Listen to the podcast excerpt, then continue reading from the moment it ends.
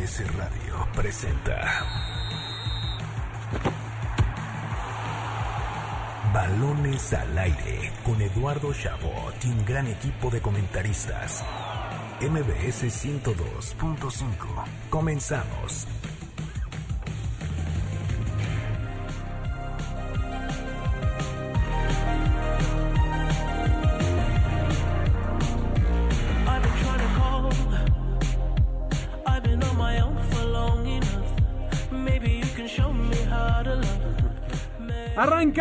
Balones al aire en este sábado, sábado 10 de octubre del año 2020. Gracias por sintonizarnos aquí en MBS 102.5 de FM. Yo soy Eduardo Chabot, me acompañan como cada sábado Carlos Alberto Pérez y Ramón Cáceres. Un programa tremendo, toda la actividad de la selección, la fecha FIFA, por supuesto que la NFL, las finales de la NBA, los playoffs de la MLB, todos los deportes. Hablaremos también del FODEPAR, la cancelación de estos fideicomisos eh, por parte del gobierno y, y estaremos también ahí con Ángeles Ortiz que nos dio una entrevista al respecto. Platicaremos también de una sorpresa que les tenemos sobre el Barcelona y un museo que estará en México aquí antes que nadie lo escuchará. Así que quédense para este programa muy especial. Carlos Alberto Pérez, la selección, bien, jugando bonito y ganando en Holanda ante la selección de Países Bajos. El mejor partido en la era del Tata Martino, salvo sus mejores opiniones, claro, claro está. Me, me gustó muchísimo ver la selección. Creo que más lo disfruté y eso es lo que me, lo que me llena de, de alegría. Lo que no me llena tanto de alegría es que no haya Premier League, que no haya la Liga, que no haya Bundesliga este fin de semana. Porque, voy a ser sincero, a mí las fechas FIFA no, no me encantan, aunque disfruto ver la selección mexicana. No me gusta que no haya fútbol de clubes en fin de semana. Pero más allá de eso, feliz con la selección mexicana. A Ramón le encanta por alguna razón, como que le, le- le fascina la fecha FIFA, en Twitter empieza a poner como al fin llegó la fecha FIFA, yo tampoco lo entiendo, ¿no? O sea, fuera de la selección, algún partido de eliminatoria de Conmebol, o sea, vimos al España-Portugal y quedó a deber. Ramón, explícanos este amor platónico que tienes con la fecha FIFA. Es que no, no sé cómo explicarlo, pero me encanta el fútbol de selecciones. Yo creo que, que realmente en el fútbol de selecciones es el mejor fútbol del mundo porque al final un club tú lo puedes hacer y deshacer como tú quieras. Puedes comprar, vender y demás. Al final en una selección naciste ahí, vas a jugar ahí, a- salvo el caso de varios países que cuentan ya con naturalizados. Pero, Francia. y que cada vez es más normal además. Pero el fútbol de selecciones me fascina. Yo soy el defensor número uno de las fechas FIFA. Nada más hay 4 o 5 al año. Ojalá hubiera 10 fechas FIFA al año. Sí, que no te escuche eh, Infantino, por favor. Estamos bien con esto. Yo prefiero seguir viendo la Premier, emocionarnos con esos resultados. Pero bueno, tenemos mucho de qué platicar. También está el tema del regreso a los estadios, lo que sucede con León.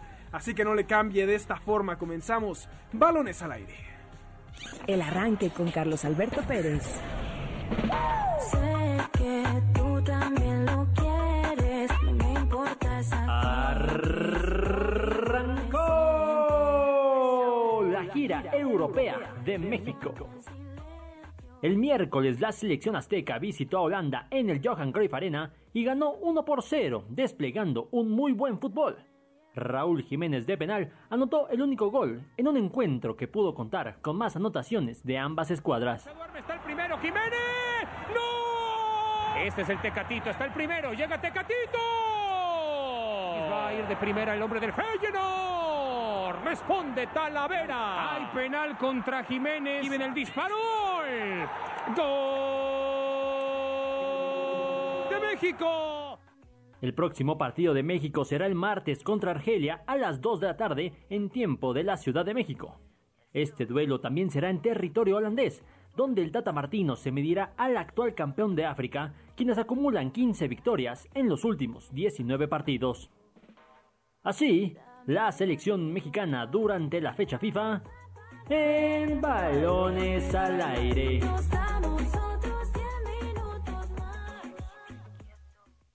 Partido pendiente de la Liga MX. Esta semana fue fecha FIFA, por lo que se suspendió la actividad de las ligas en el mundo. Sin embargo, este domingo tendremos un choque pendiente de la semana 12 entre Cholos y Santos. Ambos equipos, a pesar de su mal inicio, tienen oportunidad de colarse en los puestos de clasificación, pero para ello deben quedarse con la mayor de victorias posibles en lo que resta de la temporada. ¿Quién ganará? Entra en este momento a caliente.mx y recibe 400 pesos de regalo para que le apuestes a tu equipo favorito. Por ejemplo, si le metes 400 a favor de Santos, podrías cobrar hasta 840 varos. Caliente.mx, casa de apuestas oficial de la Liga MX. Muchachos, ¿por quién se inclinan? ¿Por solos o por Santos, Carlos? Por los solos de Tijuana creo que podrían dar la sorpresa, porque aparte el momio está bueno. Ramón Cáceres. Eh, no sé, no me estés molestando, es fecha FIFA, ¿qué vamos a hablar de Liga MX? Pero miré por los que que Santos, miré por los Santos. Ok, Nada más para, tranquilo. para llevar la contraria. No, sí, viniste, ya, ya vimos eh, de, de qué humor. Qué No, bueno no, que la vengo fecha feliz, FIFA. vengo feliz. Nada Vengo- más- Es que vengo feliz de la fecha FIFA y me metes un Tijuana Santos. Nada más tocas un tema que no es fecha FIFA y ya se, se nos alarmamos. Muchachos, escuchábamos el audio cortesía de Carlos Alberto Pérez de lo que fue este inicio de la selección. Creo que mucho que rescatar, ¿no? Habrá temas que también son ciertos, pero que no hay que, no, no, no son culpa de la selección, como qué tanto Holanda pudo haberse esforzado, ser el equipo A, el equipo B. Lo que es una realidad es que México jugó a un nivel muy alto, con grandes eh, actuaciones de varios elementos, especialmente del Tecatito. Por ahí Raúl Jiménez le faltó concretar, pero es una selección que gusta y, y- que, por ejemplo, aquí yo sé que Ramón coincide conmigo en el tema del profe Osorio, ¿no? Nos gustaba un poco de lo que hacía a pesar de que tenía muchas críticas. Me parece que el Tata tiene algo que, que Osorio no supo manejar, que es el control de prensa y control de directores técnicos, ¿no? Al Tata tú lo ves conocedor de esto, ¿no? Con una experiencia que hace que no se hable de él. O sea, en toda la gestión que ha tenido el Tata nunca ha sido un tema él como entrenador de México y, y- y creo que los resultados también lo apoyan mucho. Sí, ah, creo que nos estamos yendo de, de un, no sé si de un extremo al otro, porque me parece que el extremo contrario a Juan Carlos Osorio sería Miguel Herrera, pero llegamos Sí, a un sí, punto sí, medio, exacto. llegamos a un punto medio y creo que eso es lo que, lo que más tranquilo está dejando por ahora a la prensa mexicana, porque también hay que decir que, que Martino lleva un año real dirigiendo a la selección mexicana porque este, este 2020 fue prácticamente perdido. Entonces, no han venido pruebas realmente fuertes y recordamos la Copa Oro, empezaron por ahí algunas críticas porque no ganó con, con holgura, por así decirlo, pero, ganó. Pero ¿sabes qué ha logrado? Perdón, Ramón, y te lo pongo para que ya no- no- nos deleites con tu amor a la selección. Eh, estos, estos partidos en Europa, que son la verdad realizados con mucha presión del Tata. También ayuda que, que no haya facilidad para hacer los amistosos moleros, pero a México le sirve esto, el hecho de que se esté pensando que en noviembre, en la siguiente fecha FIFA, eh, sean amistosos en España contra selecciones de este nivel, habla de ese poder que tiene el Tata Martino para decir necesitamos medirnos contra estas potencias y no jugar los amistosos contra Nueva Guinea, que acabamos goleando 7-0. Sí, de acuerdo. Y bien lo dices, mucho de eso tiene influencia el Tata Martino, porque él en varias conferencias de prensa, en varias, lo, lo ha dicho, ¿no? Que le gustaría medirse ante rivales de mayor envergadura, incluso criticó la CONCACAF Nations League, la cual terminó siendo una copia de la UEFA Nations League y que México tuvo que enfrentar a, a Bermuda y a Panamá dos veces, ¿no? A- a- al final del año pasado. Entonces, bien, le vienen muy bien a México estos partidos, ya decías, el tema de Holanda, yo, yo he visto que mucha gente está ahí menospreciando a Holanda y, y la verdad es que tú revisas el 11 titular de Holanda y salvo Frankie de Jong, quien le faltó, ¿no? El futbolista del Barcelona es el, el 11 titular de Holanda. y siempre pasa, ¿no? A Alemania le ganamos en el Mundial también, que si fue la peor Alemania, sí, sí. ¿no? Cualquier triunfo de México hay que, hay que buscarle dónde está el pero, ¿no? Lo, Y- lo que es cierto es que México logra jugar al nivel siempre Es de la lo que iba, que es que iba. El, el tema con México no es que le gane Holanda, porque al final es un partido amistoso. Si ganas o pierdes los amistosos, al final será anecdótico. El tema de México es que fue mucho mejor que Holanda, ¿no? Le plantó cara, se le puso al tú por tú, le jugó al nivel y, y la verdad es que gana justamente. Y, y es más, el, el empate me hubiera parecido justo premio, injusto premio para Holanda, al- a pesar de que tuvieron una oportunidad al final. México fue superior a Holanda en los 90 minutos. México le dio un baile a Holanda, hay que decirlo. Sí, no sé si un baile de los 90 minutos, pero sí gran parte del partido. A mí es lo que me deja muy contento. Y revisamos la, la alineación de Holanda, porque más allá de que no estuvo Frankie de Jong, que creo que es, es, es el único realmente de peso, teníamos, tenemos al capitán del Liverpool y de la selección que era Van Dijk. A Stephen de Vrij, que es eh, titularísimo con el Inter de Milán. A Van de Beek, nuevo fichaje estrella del United. Eh, Wijnaldum, que estuvo en la órbita del Barça y también fijo en el, en el Liverpool de Club. Memphis Depay, que también fue o sea, un fichaje frustrado del Barcelona. Y Ryan Babel, que por lo menos es, es el, el hombre Esa- de, de experiencia. Esa me sorprendió, eh, la verdad. Cuando vi, vi la convocatoria de Ryan Babel, dije, ¿en qué momento este jugador que yo lo vi hace 15 años con el Liverpool está siendo convocado? Tomó, un, tomó ¿no? un segundo aire también a, a nivel de clubes, pero Sí. en, en general tenemos una selección de Holanda que es muy fuerte, salvo dos debutantes en la selección, que creo que a final de cuentas es... Es eh, para lo que es, ¿no? eh, sí, sí, claro, son para, son para, son- para eso son los amistosos y casualmente coincide uno con eh, eh, nuestro mejor jugador de la- sobre la cancha, que fue el Tecatito Corona, y estoy hablando de, de Wignall, eh, en el caso de Holanda. Entonces, México aprovechó completamente este partido, eso es lo que nos debe dejar más contentos y sobre todo haber visto esta exhibición del Tecatito Corona fue impresionante. A mí me llenó, me llenó mucho ilusión porque tiene 27 años. Todavía puede alcanzar un mejor, e- un mejor equipo el próximo verano que termina contrato además. Ya, ya entraremos de lleno al tema Tecatito, pero creo que también lo que sucede con Corona eh, sirve para ejemplificar lo que le conviene a la selección mexicana, ¿no? Corona se va del fútbol mexicano muy joven, muy joven de Monterrey. Empieza con Rayados, va al Mundial de Clubes, le va muy bien, lo llama el Tuente de Holanda, de ahí salta al Porto.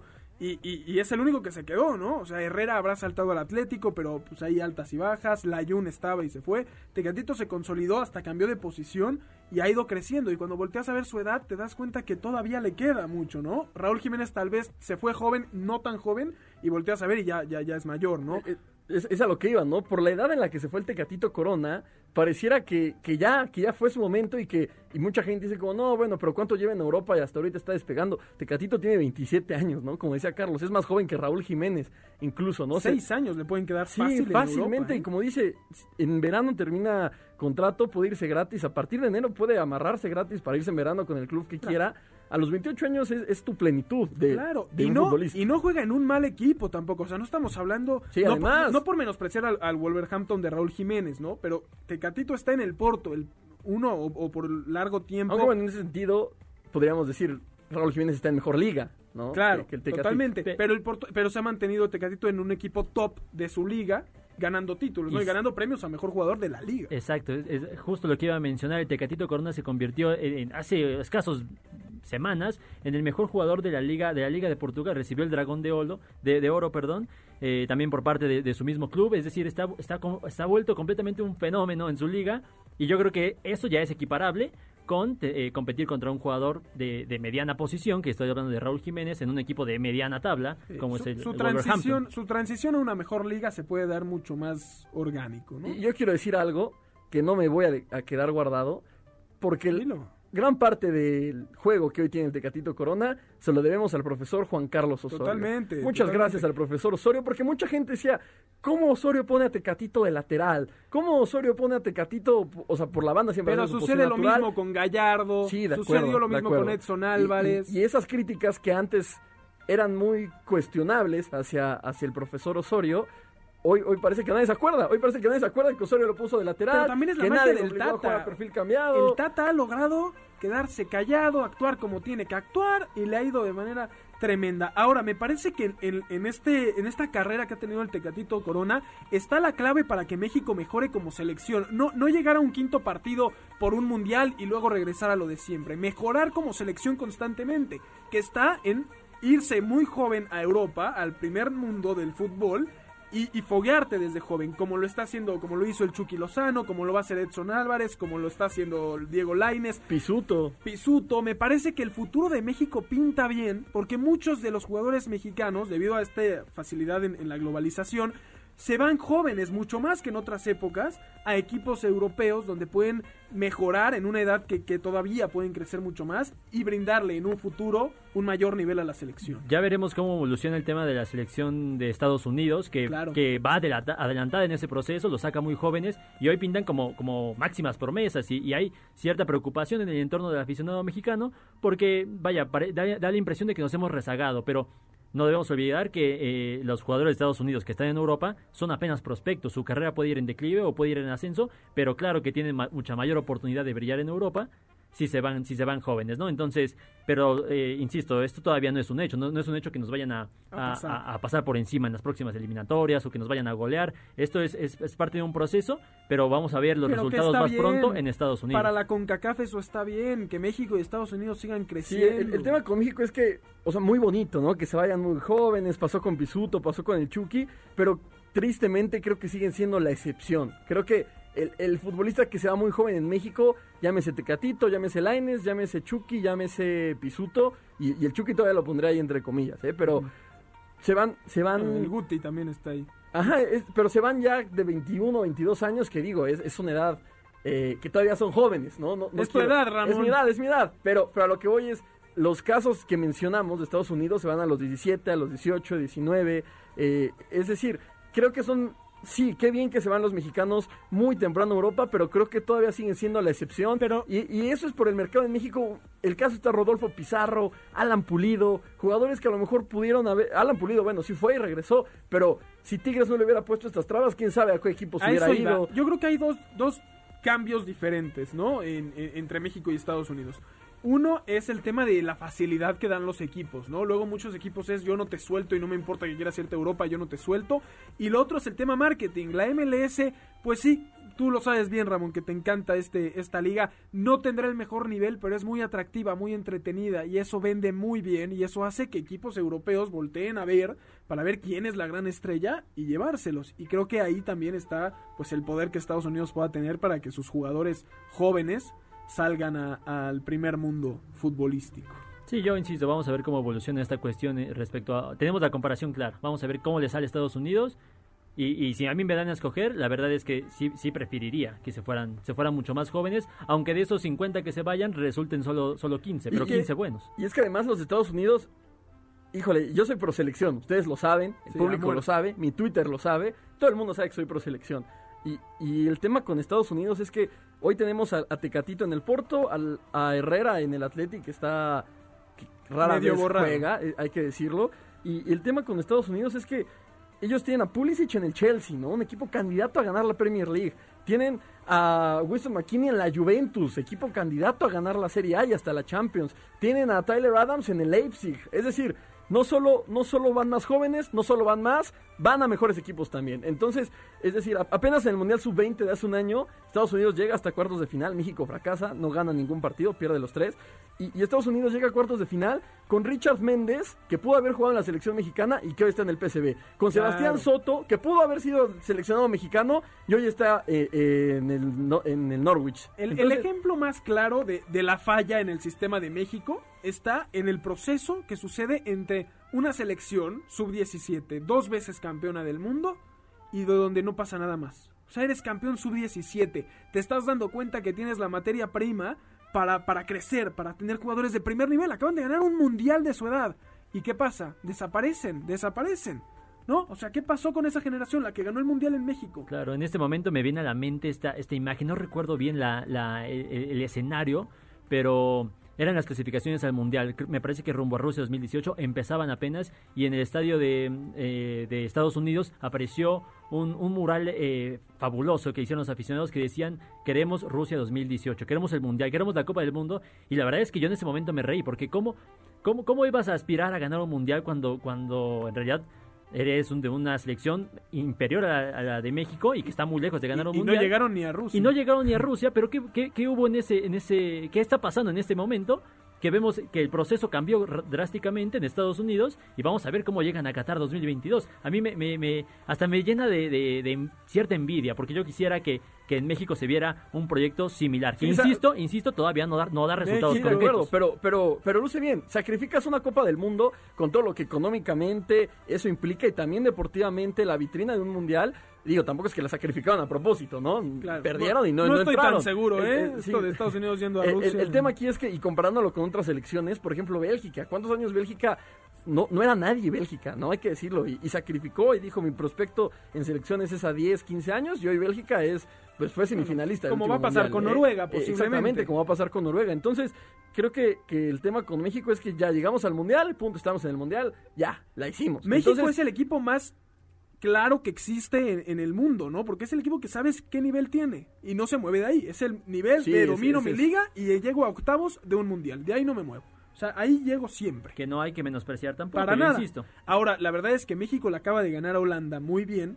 Y yo espero que este programa nos lo estén escuchando nuestros amigos estadounidenses porque hemos hablado maravillas de la No, selección no, es norteamericana. verdad, es verdad. Eh, me gustaría Pero muy bien México. tocar un tema sobre el partido ante Argelia que juegan este martes que me parece muy bueno. Mencionábamos la semana pasada Argelia es campeón de la Copa de Naciones Africana y que creo que ahí también México va a poder medir su nivel, que es muy bueno y que no queremos que eso se manche por este Sí, halago sí, a. Estados Unidos que hemos dado, es- ¿no? es- esta comparación de Estados Unidos-México es pensando en los próximos 3, 4 años, ¿no? Eh, Hoy- en hoy- la actualidad hoy México es dominador de la de CONCACAF, acuerdo. totalmente. Hoy, hoy, al día de hoy, 2020, México es el dueño, llamo, de la CONCACAF. Ahora, Argelia es un muy buen rival, ¿no? No, no sé, que a lo mejor es muy desconocido para el público en general, Argelia, eh, un país que yo les voy a ser sincero, si no fuera por el fútbol no lo conocería. Entonces, No, pues, un saludo a la maestra de geografía de Ramón. en Era un profesor. Eh, Eh, pero, pero también, claro que sí, un saludo. Eh, el tema aquí es que Argelia es buen rival, lo dices. El campeón de África tiene jugadores como Benzebaini, que acaba de romperla en el Borussia Mönchengladbach, a Mahrez, que está en el Manchester City. Y no solo eso, sino que han sido buen equipo, ¿no? Entonces, a, a Rusia no fueron, me parece que no fueron, pero fueron a Brasil y fueron a Sudáfrica. Entonces, va a ser un buen parámetro el de, el de México. Sí, Sí. ¿no? Y además, eh, Argelia lleva de los últimos 19 partidos, lo mencionaba en la cápsula breve, ha ganado los últimos, ha, ha ganado 15, perdón, 19 partidos, 15 ha ganado de los últimos. Entonces, coincido, a, los nombres que, que mencionó Ramón le sumo Fegouli y Yacine Brahimi. Entonces, son nombres consolidados en Europa. Incluso el mismo Tata Martino lo dice terminando el partido contra Holanda, que él considera que va a ser un rival más difícil Argelia que la misma Holanda en, en el Johan Cruyff Arena. Entonces, yo, también creo que, que sí, que, que será el caso. Yo creo que Argelia va a llegar fuerte queriendo demostrar. Eh, no- sin quitarle otra vez el mérito a México. Yo siento que Holanda entendía que se enfrentaba a un rival históricamente menor. Para Argelia sí va a ser, enfrentamos a México, vamos a demostrar que le ganamos incluso a un equipo que ha ido a todos los mundiales desde el Sí, de 94. acuerdo. Yo, yo, yo creo que si, si tuviéramos que hacer una clasificación de dónde están las selecciones a, a nivel mundial, eh, un semáforo, ahora que están de moda, por, por la época. Por cierto, México puede acabar esta fecha FIFA entre los primeros 10 Ah, de- del ranking del FIFA, ranking por supuesto. Pero, pero si seamos un semáforo, llámese verde, la, la mejor selección. Eh, creo, que, creo que México y Argelia estarían en el, estarían en el amarillo y, y creo que están muy a la par. O sea, yo realmente creo que un México-Argelia es un partido Cerrado. cerrado. Es decir, no, no veo a México mejor que Argelia, no veo a Argelia mejor que México. Creo que va a ser un muy buen partido. Va a ser interesante ver a Argelia frente a un rival de CONCACAF que, que Sí, mínimo pero, en pero creo que es importante, creo que es importante decirlo porque mucha gente puede menospreciar a Argelia y, y no es el caso. No, No. no, no, se va a enfrentar a un rival No es un partido molero, De hay acuerdo, que dejarlo de claro. Ahora, antes de cambiar de tema, quiero dejarles una última pregunta. ¿Prefieren tener una selección como México, constante, que llega a todos los mundiales y siempre se queda en octavos? ¿O prefieres ser una Costa Rica, que tuviste una época dorada, llegaste hasta unos cuartos de final en, en eh, Brasil 2014, pero luego puedes quedarte sin ir a, a la siguiente Copa del Mundo sin problema? No, no, no me lo pongas tan complicado. Eh, si me comparas la historia de México con la, con la de Costa Rica, pero lejos voy a pedir la de México. Pero ahora, si me preguntas a mí qué prefiero, quedarme fuera de un mundial y después tener la posibilidad mucho más real de llegar a cuartos de final, claro que prefiero quedarme fuera de, de un mundial con la posibilidad de, cre- de crecer. Pero si me lo comparas con Costa Rica, más allá de ese espectacular mundial que tuvieron en 2014, no lo tomaría por nada del mundo. Ramón, Es que creo que una cosa no está peleada con la otra. O sea, yo creo que, que puedes ir clasificando a cada mundial porque México tiene las bases. Claro. No es una selección, poníamos el ejemplo de Bélgica, ¿no? No es una selección como Bélgica que, que, no, que no era nada y que sí se puso una meta a largo plazo. México tiene las bases, México ahí está, solo tienen que saberlas manejar. Creo ¿Y que es lo que quisiéramos? Yo creo que lo que hay Sí, que de entender es que México necesita ser una selección que crezca en general, no que crezca para llegar a un mundial, destacar, uh, llegar hasta semifinales Y, y creo que luego los regresar a son estar en eso. Yo, cuando llegó eh, eh, el Tata Martino, platicaba con, con un muy buen amigo, eh, Nicolás Schiller, si me está escuchando. Rayado de corazón. Rayado de corazón, es verdad. Y, y yo le dije como, creo que el, creo que el contrato del técnico que tome la selección eh, debe ser a ocho años, porque en el 2026 el Mundial es aquí. Y decir, tirar Qatar a la basura, agarrar Qatar y tirarlo a la basura, no en el sentido de no ir, no en el sentido, o sea, ir y, aspirar, ¿no? O sea, porque si no vas a un Mundial aspirando a ganar, entonces no vayas. El tema aquí es poniendo tu objetivo claro en el 2026, que eres local, que va a ser en Estados Unidos, país vecino, donde también eres local, y pensar en unas semifinales de Copa del Mundo. Yo, si, si tu objetivo es ese, y, y en medio tienes una Copa del Mundo y te preparas y tienes ocho años y formas futbolistas, claro que se puede, pero, pero el tema aquí en México es que, que nada más vemos a lo que sigue, no vemos lo que sigue de lo que sigue, por muy confuso Te voy a hacer una última pregunta.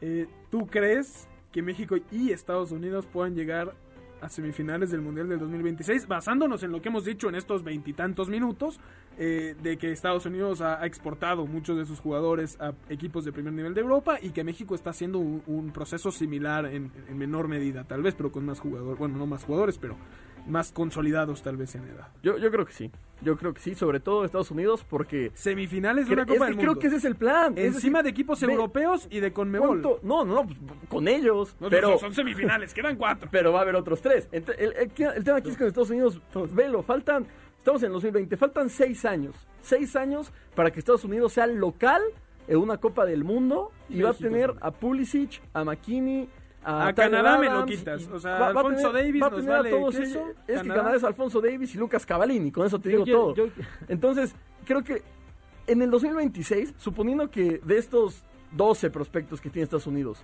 lleguen bien 6, la mitad, vas a tener 6 jugadores de primer nivel en 6 años, en sus 25, 26 años. Y creo que, digo, sin saber nada, no, no hablo con la Federación de Estados Unidos, pero creo que por ahí apunta, creo que por ahí va el plan. Y porque si saben hacer algo los norteamericanos son planear bien la- Sí, las estrategias, especialmente para un mundial propio. Eh, íbamos a hablar de los estadios, el tiempo pues nos llevó por el camino de la selección mexicana, nada más, pues comentar lo de León, ¿no, Carlos? Jugará ahora frente al América, pero sin que el estadio sea suyo.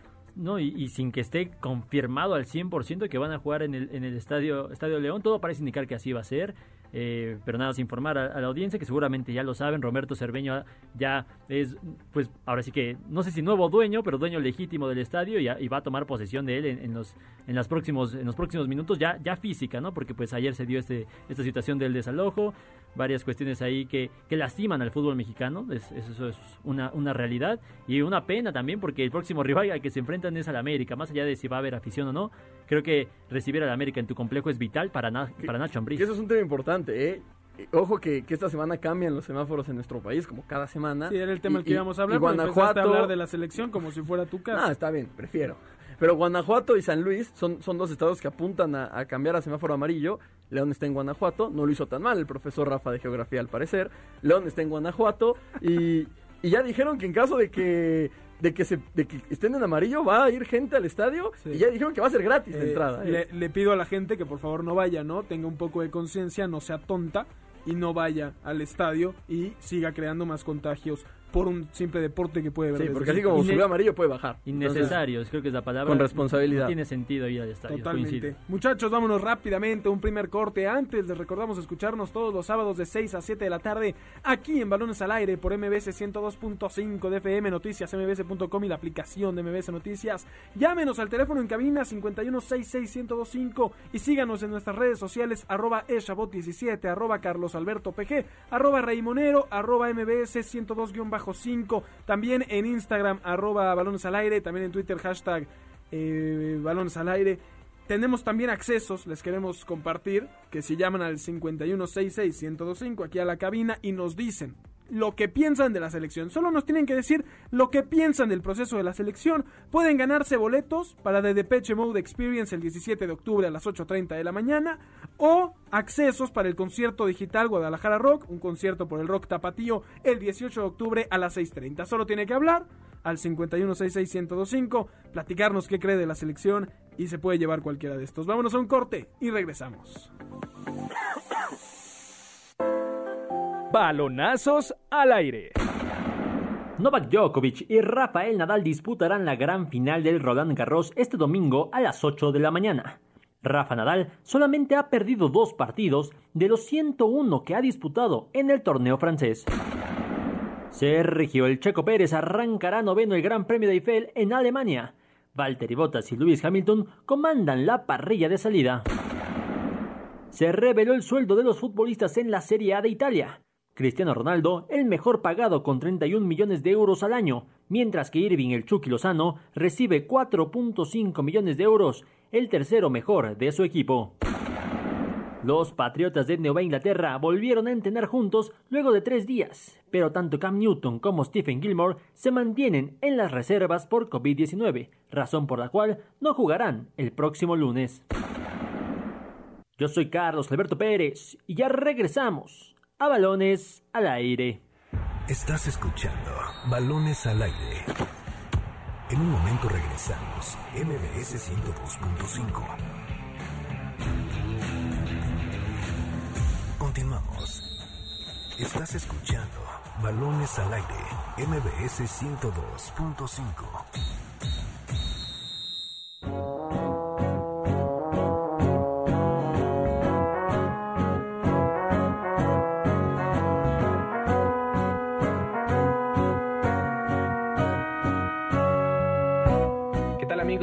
Al Aire? Yo soy Emilio López y esta es toda la información que necesitan saber de las ligas mayores de béisbol. Las series divisionales llegaron a su fin. Astros de Houston y las Rayas de Tampa Bay se verán las caras en la serie de campeonato de la Liga Americana. Estos dos equipos se enfrentaron en 2019 y la serie divisional se la llevó la novena de Texas. Los Yankees de Nueva York y los Atléticos de Oakland fueron eliminados. Los Bombarderos del Bronx se fueron a la máxima en 5 juegos y los Atléticos en 4. En la otra cara de la moneda se enfrentarán equipos que aún no tienen derrotas esta postemporada. Los Bravos de Atlanta y los Dodgers de Los Ángeles pelearán por el campeonato de la Liga Americana. Ambas novenas barrieron a sus rivales en los juegos de comodín y las series divisionales. Las series donde se llevarán a cabo estos duelos serán San Diego y Arlington, ambos estadios neutros para los cuatro equipos. El día de mañana, 11 de octubre, estarán iniciando las series entre Tampa Bay y Houston. El lunes iniciará Bravos contra Dodgers. La campaña 2020 está llegando a su fin y aquí les tenemos toda la información. Nos vemos en la próxima. ¿Cómo se llama este Ahí tenemos el audio de Emilio López que nos apoya con, con el tema del béisbol de las grandes ligas. Ya están las series de campeonato, como bien lo mencionaba. Y bueno, rápido, ¿no? Hablar un poco de esto porque es muy interesante. Se enfrentan eh, Reyes y Astros, como bien lo decía, mañana comienza esto. El lunes Dodgers frente a Bravos, cada uno en su liga. Y lo que a mí me parece interesante de rescatar antes de entrar con los demás deportes eh, norteamericanos es el tema de que los Astros, que han sido golpeados esta temporada literalmente por todos los equipos, los pitchers, por haber hecho trampa en la Serie Mundial del 2017, se podrían enfrentar, de pasar a la Serie Mundial, a los Dodgers, que es el equipo al que le hicieron trampa en aquel año. Se podría venir un tema interesante. Por ahí en el primer juego entre estos dos equipos esta temporada, a John Kelly lo terminan, que es el pitcher de Dodgers, expulsando y suspendiendo varios juegos porque se dedica a golpearlos con, con total intención. Y no lo culpo, no lo culpo, de verdad. Yo estoy feliz con lo de los Astros, porque a mí me parece que el deporte se enriquece cuando hay un enemigo. Para nada eh, apoyo que se haga trampa, ¿no? Pero no me digas que este tema en el béisbol No importa si nunca has escuchado un podcast o si eres un podcaster profesional. Únete a la comunidad Himalaya. Radio en vivo. Radio en vivo. Contenidos originales y experiencias diseñadas solo para ti. Solo para ti. Himalaya. Descarga gratis la app. No llama más la atención cuando ves que están los Astros, ese rival que nadie lo quiere ver ganar por haber hecho trampa, y por otro lado están los que apoyan a los Astros de decir, "A- ahora sí van a ver que no necesitábamos trampa. Con trampa y sin trampa aquí estamos, ¿no? Que, que es el mensaje. No, sí, aparte tienen, la verdad es que tienen una plantilla muy poderosa, los Astros, no es, no es, no es cualquier cosa, vaya no, vaya, no necesitaban trampa para, para ganar, y creo que eso es lo que, lo que deja con, con ahora picante a los mismos Astros, ¿no? Porque quieren demostrar esa, esa situación, entonces a mí me, me encanta, apar- aparte a mí me fascina George Springer, entonces me, me gusta, me gusta esta, esta rivalidad que está formando, estoy de acuerdo, pero no estoy a favor de la trampa en el, en el Y- deporte. Y, que será complicado porque se enfrentan a los Reyes que han tenido una gran postemporada y que acaban de dejar fuera a los Yankees. Bueno, eh, los Reyes sería como si hubiera calificado el octavo de la, de la liga. Entonces, eh, el octavo contra el primero que fueron, fue, O sea, fue es Monterrey de la última temporada que finalizó de la Liga MX, donde acabó siendo campeón. Diga, Ahora, el tema, de los Astros, yo, yo sí Ramón, ¿vas a hablar de conocería- béis? Voy a hablar de béisbol. Voy a, voy a desquitar eh, el que ya estoy aquí en el programa y que están hablando de béisbol. Querías Eh, quedarte jugando un videojuego nuevo que compraste. Sí, sí, sí, quería hablar menos de béisbol, pero estoy aquí, vamos a hablar de béisbol. El tema con los Astros es que seguramente mucha gente los apoyará eh, en este tema comparándolo un poco con el fútbol, con el famoso bilardismo. Por ejemplo, el Cholo Simeone, él, él en otro contexto, no en el de hacer trampa, pero el Cholo Simeone decía, ganar no es lo más importante, ganar es lo único. ¿No? Y está este tema de la Argentina de Bilardo que, Claro, que le puso sustancias Maradona prohibidas al agua de Brasil. Entonces, creo que, que mucha gente está en este tema de sí, hicieron trampa, pero ganaron, ¿no? Creo que, creo que es bueno. Le agrega un sazón extra a la MLB, el que todo el mundo quiera que pierda un mismo equipo. Totalmente. Y bueno, siguiendo bajo la línea de los deportes norteamericanos, y me dirijo a Ramón porque Ramón ha hablado de los Lakers que ya eran campeones. La semana pasada dijo para el próximo sábado ya va a haber campeón de la NBA. Y pues ayer, que parecía que ese era el camino más eh, fácil de predecir, eh, pues Jamie Butler, sin descansar un solo minuto en todo el partido frente a los Lakers, termina dándole dramáticamente la victoria a Miami, pone la serie 3 a 2 y todavía no hay campeón de NBA. Sí, e- es verdad, pero sigo bajo mi postura de que los Lakers serán campeones de la NBA. Y no- Y, y- y yo, yo no me esperaba un 4-0 sobre Miami. Sí esperaba que para el día de hoy ya, ya hubieran alzado el título. Pero me sigo manteniendo firme. Los Lakers eventualmente serán campeones y, y merecidamente. Hablamos de lo de Jimmy Butler porque fue el que ganó un partidazo de Jimmy Butler. Pero lo de LeBron James ayer también fue espectacular. El, el último cuarto yo... híjole, creo que hace, hace mucho no emocionaba con un deporte Llegaron a ir perdiendo por 11 en ese último que cuarto. no le juega dan el fútbol así. Sí, sí, impresionante, impresionante lo que fue el, el cuarto cuarto. Yo ¿no? quiero siete partidos. Para mí pensar que la NBA puede acabarse hasta tal vez febrero me hace querer que esto no acabe. Este drama que se vivió ayer, que ganen los Lakers, sé que van a ganar. Muy posiblemente lo ganen mañana porque Jimmy Butler va a estar agotado. O sea, salió ayer del partido. Ahora, ojo, ojo que, oxígeno que de un casi. 3-1 ponerte 3-3, lo que sería ese séptimo partido. ¿eh? claro. Ahora mencionaste a, a Jimmy Butler, pero ¿qué me dices de, de Green, la, la que tuvo al final los Lakers? Yo, yo, yo no sé si, si más bien los Lakers no fueron campeón por esa jugada que inteligentemente a mi, a mi consideración sé de LeBron James. que, ha estado dormido, es, ¿eh? es todo un tema, ¿eh? Es todo un tema esto y me parece interesante porque en esa última jugada iban perdiendo los Lakers por un punto y LeBron tiene el balón, le caen todos y se la da a Danny Green, que es muy buen tirador de triples, normalmente es mejor desde los costados, no desde el centro, se la da al centro, eh, para tirar y ganar el partido Y ser campeón. y ser campeón. Y lo falla Danny Green. Y entonces el- la, la polémica empezó a ser sobre si LeBron se equivocó, sobre si LeBron tuvo que haber tomado el último tiro. Y, y me parece que, que hay mucha crítica a LeBron cuando LeBron hizo lo correcto. O sea, la Y- gente y le, cuando, le y cayeron cuando todos. LeBron se aventó un partidazo. Claro, ya, o sea, Lakers ayer fue LeBron. Y en esta comparación con Jordan, cae en lo ridículo porque a- a- quienes vimos la serie, está todo este tema de Steve Kerr, que sucede lo mismo, ¿no? Se voltea a Jordan y le dice, vas a tomar el último tiro, cuento contigo, y le dice sí. Y se la lanza Steve Kerr, actual entrenador de los Warriors de Golden State, y mete el triple, y con eso ganan, no la final, pero un partido vital en playoffs. Y ahora parecía que iba a suceder lo mismo, ¿no? Danny Green tuvo la oportunidad de darle la gloria a, Los Ángeles y bueno, no, no fue así, pero me parece que no hay, no hay que culpar a LeBron por esa jugada. Eh, Y, y tampoco tanto Danny Green, digo, sí se equivoca, pero al, al final creo que era un tiro en el que Danny Green tenía todo que perder si lo fallaba y nada que ganar si lo metía porque todos los reflectores hubieran ido con LeBron y Anthony Davis. y dicen que el, recoger un Lakers, balón... Está jugando por un equipo, pero bueno. Sí. Sí, sí, sí. Eh, recoger el balón en el ángulo en que lo hizo muy bajo, dicen, ya sé que es una tontería lo que estamos llegando, ¿no? Pero que hace que se dificulte el tiro eh, de Eh, tener que... exclusas, lo- ¿no? lo- Claro, son- son excusas, lo que sí que he leído- Lo que sí he leído mucho es que, y, y me ha constado, porque he visto los playoffs, es que, que Danny Green bajó un poco el nivel, ¿no? Desde que Es, está la es burbuja. increíble. Danny Green hace seis años con los Spurs rompe el récord de más triples en una serie final contra Miami, 2013, que termina pe- perdiendo, que gana, que gana el LeBron y, y el Heat. Y ha sido otro. Todavía gana con Toronto el año pasado el título, Sí, sí, siendo sí. un buen Danny Green, no al nivel de antes. Esta temporada ha sido terrible para el, para el jugador de los Lakers. Pero bueno, creo que estamos de acuerdo en que mañana, ahora sí creo que es muy posible que gane Lakers, especialmente con lo cansado que va a estar Jimmy Butler después de lo que hizo ayer. Sí, y yo me imagino a un Anthony Davis un poquito más fresco también, porque ha hecho falta, ha hecho falta, ya lo, lo ya hemos mencionado aquí, no, va- vaya, eh, compitió por el MVP, ¿no? De, de- de los playoffs, por lo menos.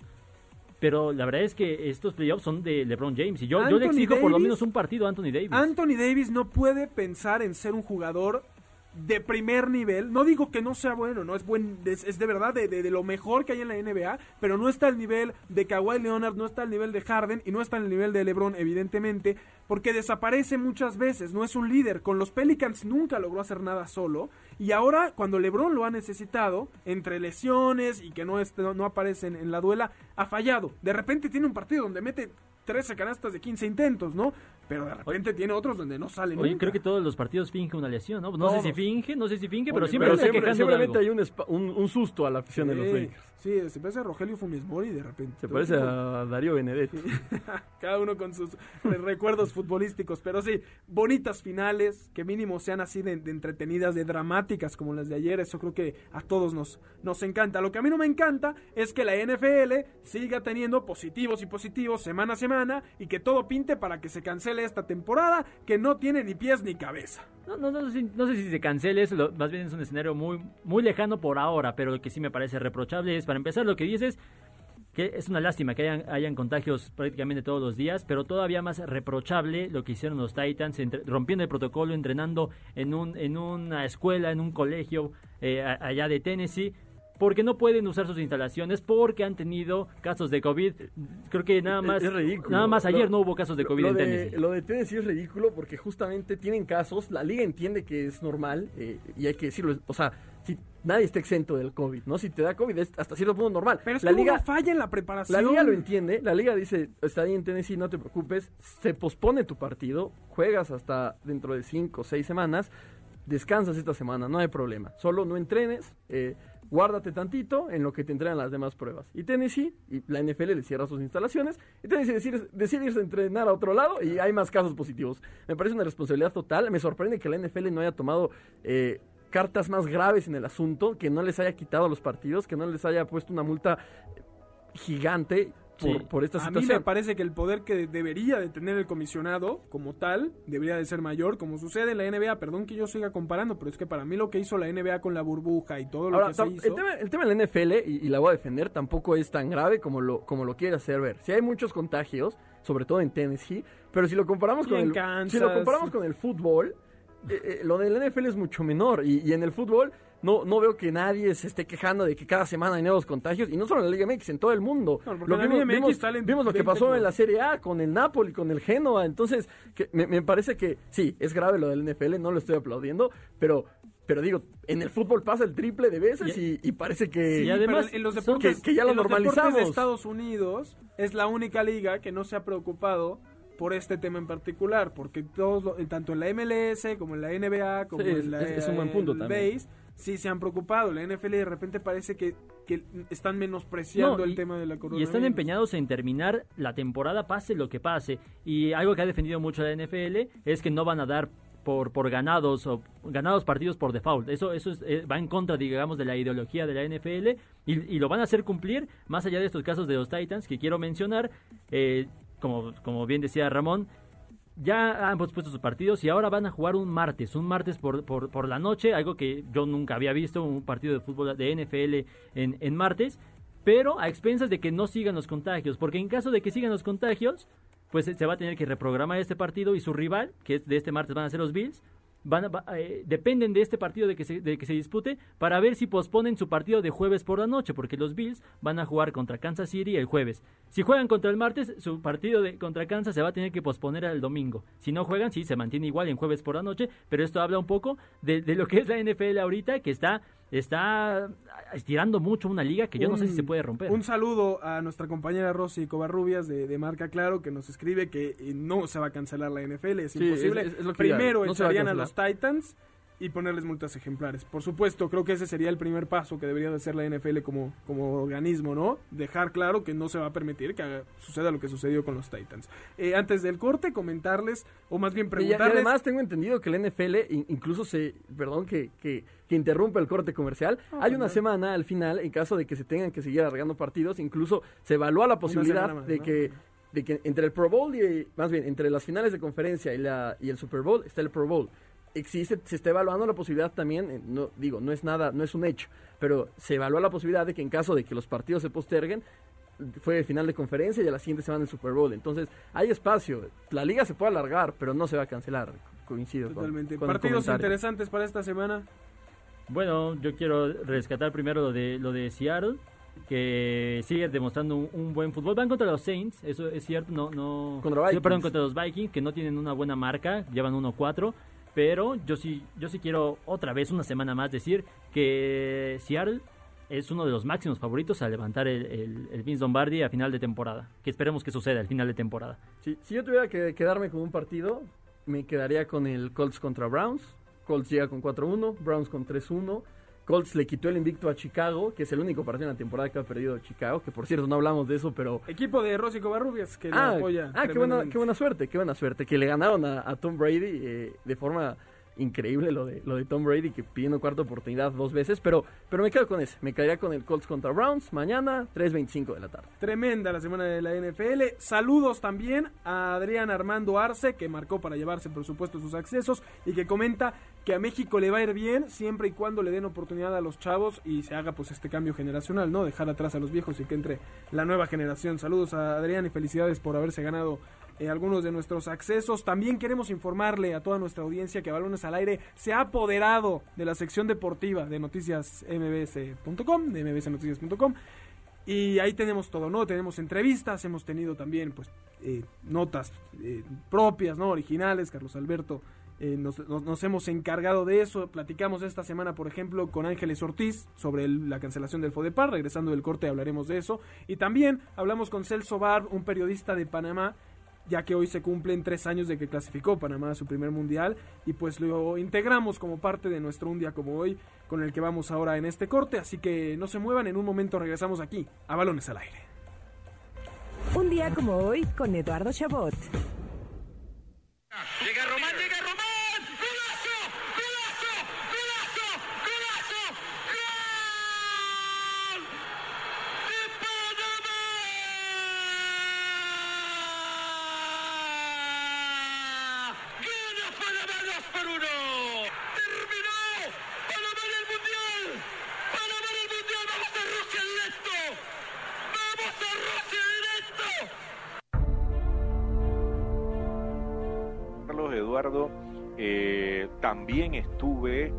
esa noche trágica cuando Panamá en los últimos minutos pierde ante Estados Unidos. Wow, eso fue una tristeza enorme. O sea, prácticamente estábamos eh, mínimo en el repechaje. Son como el cielo y el infierno, esos dos escenarios, porque después en el 2017, cuando el equipo clasifica, fue una noche completamente distinta, había felicidad en las calles, el presidente de la República, recuerdo en aquel momento, eh, dio el día libre al día siguiente porque era la primera vez que Panamá clasificaba a una Copa del Mundo. Entonces, dos escenarios distintos, muy recordados para la afición del fútbol de nuestro país. O sea, nunca lo habíamos sentido, o sea, era, era un sentimiento entre alegría, entre, en- o sea, entre emoción, había, o sea, había tanto involucrado, tanto involucrado, y, y nosotros en tres, cuatro eliminatorias también encima, que siempre nos habíamos ido derrotados para la casa, wow, fue una, un sentimiento, empezamos a llorar, luego vinieron, en ese momento cortaron transmisión en televisión y nuestros compañeros con cámara y todo vinieron acá a la cabina de radio, nos abrazamos todos, empezó la gente a subir, empezaron exjugadores a subir a la cabina, a abrazarnos a todos, o sea, fue un sentimiento muy, pero muy, muy bonito lo que vivimos esa noche en el Rommel Fernández. Wow, se me, se me eriza la piel, muchachos, de recordar aquel momento. Para nosotros, ese primer gol es la recompensa a todo ese pueblo panameño que apoyó a la selección nacional. Fue como devolverle al país ese entusiasmo, ese apoyo que nuestra selección tuvo. En el estadio, en ese momento, la cantidad de panameños celebrando el gol como si nosotros estuviéramos ganando el partido, aun independientemente del resultado, o sea, independientemente de que nos golearon ese día, sí, nos golearon, pero marcamos nuestro primer gol en una Copa del Mundo. Es un logro que Panamá ya ha estado en un mundial porque ya la gente em- sabe qué es Panamá.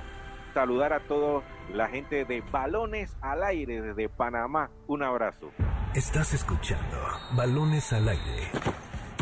En un momento regresamos. MBS 102.5.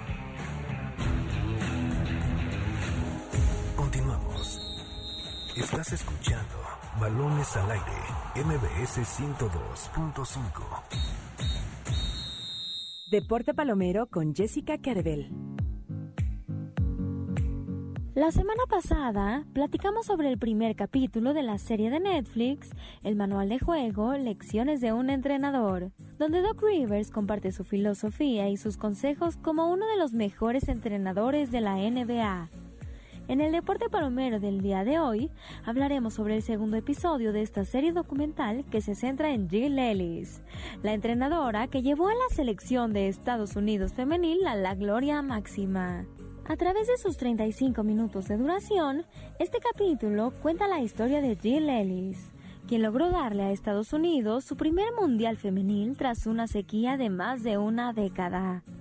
Este capítulo cuenta acerca de los obstáculos que Ellis tuvo que enfrentar como entrenadora mujer en el mundo deportivo, las duras críticas que recibió al quedar eliminada de los Juegos de Río 2016 apenas en cuartos de final, y cómo su autenticidad e identidad propia la mantuvieron como estratega nacional hasta conseguir nuevamente la Copa del Mundo en 2019, tal y como lo hizo en 2015.